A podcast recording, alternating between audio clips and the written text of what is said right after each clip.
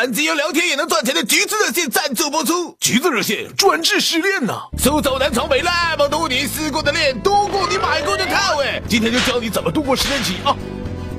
失恋产生的消极悲伤情绪，需要通过适当途径发泄，大哭、喝酒到吐，去没人的角落吼两声、耍两拳，或者来场说走就走的旅行啊！可以疯狂，可以歇斯底里，只要不犯法。分手后每一秒都难熬哎，与其在为什么爱不爱你打转，不如找个寄托哎，一头扎进工作里做工作狂，或者尝试新鲜事物，打拳、游泳、健身，让自己变成更有魅力的人啊！热恋时要炫耀，失恋时爱唠叨哎，这时候你需要一个有耐心。却不认识的倾听者，既可以安慰你，又不会八卦你。哎，下载个 A P P，看谁顺眼就找他陪你聊天。